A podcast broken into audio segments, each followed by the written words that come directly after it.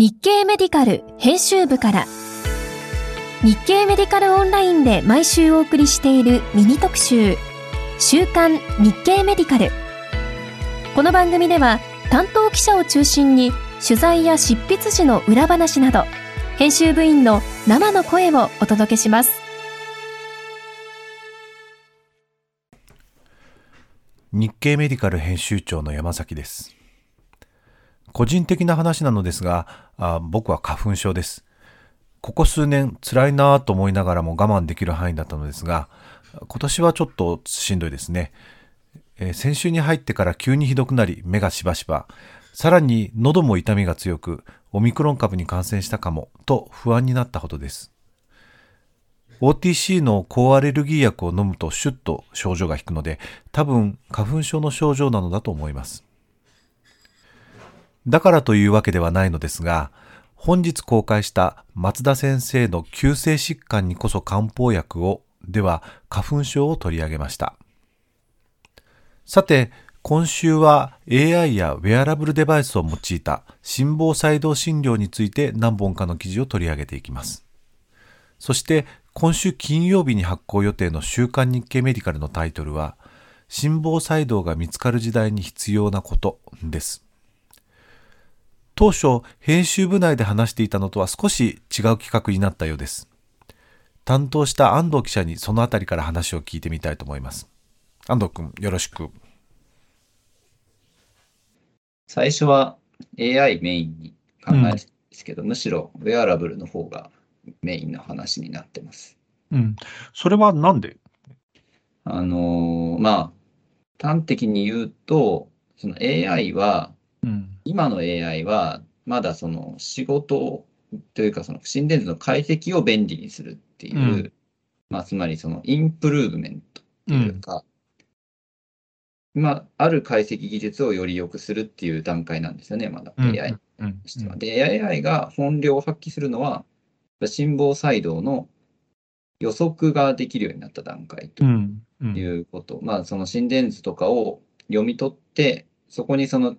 ちゃい兆候、まあ、要は人の目ではなかなか見えないようなレベルのものまで拾い上げて予測できるようになったっていうぐらいのところまでいけば、うん、いよいよ本格的に AI があの活躍するっていう感じなんですけど、それよりかは今はインパクトが大きなウェアラブルで、うん、それはなぜかというと、やっぱり心電図を長時間取って不整脈を記録するっていうところに、やっぱりニーズがあったっていうところなんですね。うんやっぱりホルターとは違う？ホルターとは違いますね。やっぱホルターは、まあ、24時間であったり、もちろん2週間とかっていうのもあるんですけど、うん、まああのまあ、24時間ぐらいなら、まあ、負担といってもそこまででもないかもしれないですが、うん、24時間でもやっぱり記録できないというか、まあ、本当に今までの心房細動の検出って、まあ言ってみれば博打みたいなところがあり、うん、その取ってる時間に発作が出ないと取れないというところだったんですけど、うん、まあだからできるだけ長い時間、長い時間取るっていうのがまあ根本的な解決方法ではあるんですけど、うん。うん、それがやっぱり患者の負担というか、2週間もずっとつけているっていうことの負担ですよね。そういったところから、なかなか本当に取れ取れる対象をかなり絞らないとできなかったっていうところが、うん、むしろ Apple Watch なりウェアラブルのによって、まあ、負担なくずっとつけてられるっていうことですよね。うん、そこがやっぱり一つ革新的なところというか、まあ、現代の、現在の心房細動診療においてはそこが一番インパクトのいいところって感じです。うん、でも、だからこそ、その新しい課題が出てきてしまった。今までですね。あの、やっぱり心房細動の診療っていうところにおいて、やっぱりずっと課題だったのは、今も言った通り診断というか、不整脈を検出するっていうところだったわけなんですけど、うん、で、ある意味、ウェアラブル、ウェアラブルデバイスによって、そこの課題、まあ診断の課題っていうのはかなり解決できたと思ったんですけれども、うん、あの、まあ、新しい課題っていうのが実際出てきていて、それは何かというと、あのまあ、今までであれば、それこそ、まあ、症状があって受診して、ある程度持続する心房細動を心電図検査で記録して、じゃあ抗玉療法やりましょうとなっていったところ、ウェアラブルだと本当に短い何秒とかっていう不整脈が時々出るとか、うん。今までだったら全然見つからなかったようなタイプの心房細動っていうのが、まあ、拾い上げられてしまううんっていうことになるんですよね。うん。まあ、そこが、まあ、今回タイトルにもしている、その心房細動がみを見つけるではなくて見つかるっていううん。ことなんですけれども、あの、まあ、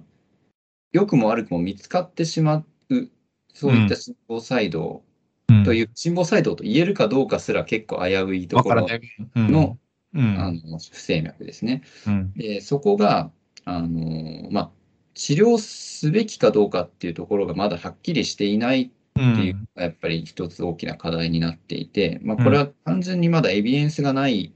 ことなので、うん。あのまあ、明確な答えは出ないんですけれども、うん。ただやはり、その、不整脈、短時間しか続かないようなタイプの不整脈を見つけたときに、うん。じゃあ、じゃあ、心房細動だから治療しましょうって短絡的に言ってしまうのはすごく危険があるっていうところうん。ですよね。うん。患者の方も、あのやはり Apple Watch でいつもこう通知が出たりして、こう不安になってしまう側面っていうのもあると思うんですけれども、うん。それイコール治療しなければいけないっていうことではないところを、ちゃんと医師と患者の間でコミュニケーションを取っていかないといけない。そこがこれからかなり課題になってくるという部分になっていて、うんまあ、ある意味その、まあ、け今までずっと課題だった心房細動を見つけるところが、うんに強い武器が出てきた。今度はその治療をどう選択していくかう。んそれはもちろん一つにはエビデンスとこれからどんどん確立していかなきゃいけないっていうところでもあるんですが、それと同時に、まあ、医師と患者の間のコミュニケーションであったり、うんあとその、まあ、いかにこれを心房細動として、あるいはそのどういう病態として捉えるかっていう、その医師側がどうこのデータを読み取るかっていう、そこの能力というか捉え方がまあ問われるようになってくるうんというところが今後の課題になるのかなと思っています。本当にあの脳ドックで見つかる未破裂動脈瘤みたいな議論がそうなんですね。あの、まさにそこは、その非常に似ている部分でもあり、でも多分脳ドックの脳動脈瘤よりもはっきりしてないぐらいのところ。まあ、脳動脳動脈瘤に関して、まあ、何ミリからはどうしようっていう、ある程度のその指針みたいなものが、まあ、徐々に確立されてきつつうん。あるんですけど、まあ、心房細動に関しては、それこそまあ何秒とかっていうのが、まあ、はっきりしていないですし、まあ、その持続するタイプも何秒のが何何回であるとか、そのうん。いろいろなパターンがまあ出てくるっていう、うん。出てくるだろうと言われていて、うん。そこが多分、ますます難しいところになってくるだろうなと、うん。ね。そこに関して、例えばそのお脳外の先生たちはあー自分でデータを取って、その未破裂動脈瘤の破裂率をずっと調べてきた。循環器の先生ってそれは今計画してるんだろうか。まだそういう動きまでは出ない。と、あの、もう、そうですね、その結果としては多分まだ出てないんですけれども、まあ、国内、国内外で、やっぱりその、そういう短い心房細動っていうのを、うん。どうに、まあ、その治療介入した時の予後がどうなのかっていうのをちゃんとエビデンスとして確立しようという動きは、まあ、すでにあって、そこの研究は、まあ、始まってはいるぐらいのうん、まだ結果としては出てないですけれども、うん。あと、まあ、その、それから治療のあり方に関しても、まあ、うん。今までだったら、まあ、抗凝固薬1日、まあ、毎日飲んで、うん。飲み続けるっていうスタイルだったわけですけど、これが、その、心房細動が、まあ、いつ出るのかみたいなのが、ウェアラブルデバイスによってその分かるようになってきたときに、例えば発作が検出されたときに薬を飲むみたいなスタイルが、うん。今までだと抗凝固薬っていうのはそういう使い方は難しかったわけなんですけど、うん。そういうモニタリングが容易になったことで、まあ、可能性として出てきたというか、うん。そういう、まだまだここも確立はしてないですが、検証は始まりつつあるという感じ。うん。なるほどね。いつぐらいに決着がつくというふうに思ってる？そうですね。まあ、時期を言うのは難しいですけども、うんただ、かなり、その、なんていうか、ウェアラブルデバイスっていうものの普及がまず進んでいるというか、まあ、これはうん医療側がというよりも一般市民があうんまあうん進んでるっていうことですよね。と、まあ、それだけ普及すれば、どんどんデータを取れるっていうことなんですよね。もちろん、そのうん、どこまでデータが、まあ、データが誰のものなのかとか、その、そういった観点での問題はまた出てくるわけなんですけども、少なくとも、その、日々、こう、いものすごい数の人の心電図が記録され続けている。うん。それによって、データもはあるんだ。うん。のすごいデータが蓄積されているので、うん。まあ、その、方法論はまあ今後議論されると思いますが、うん結構、その、解析というか、その検証をする速さっていうのは、今までのその、まあ、なんていうか、循環器のトライアルとかと比べたら、ずっと早くできるんだろうなという予測は持っています。うまくいくと5年後ぐらいには、あーどういうふうに介入すればいいかとか見えてくる。5年じゃ早いかな。まあ、可能性はあると思いますけどね、そのぐらいのスパンでも。まあ、解釈の、少なくとも解釈の助けになるようなうん。うんデータというか、そういうのは徐々に出てくるはずだと。本当にでも循環器診療のあり方が変わりそうだね。そうですね。やっぱり本当にそこの、これまでできなかったところというか、その、やはりし心房細動を見つけるっていうすごくシンプルなところに、やっぱりずっと課題があって、うん。あの、本当に心房細動診療をもう半世紀とかこうう見てこられた、まあ第一人者のうん先生に取材をしたんですけども、心房細動の治療の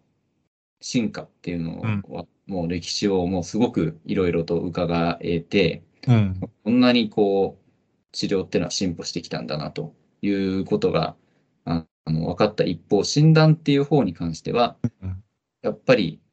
ずっとこの、つ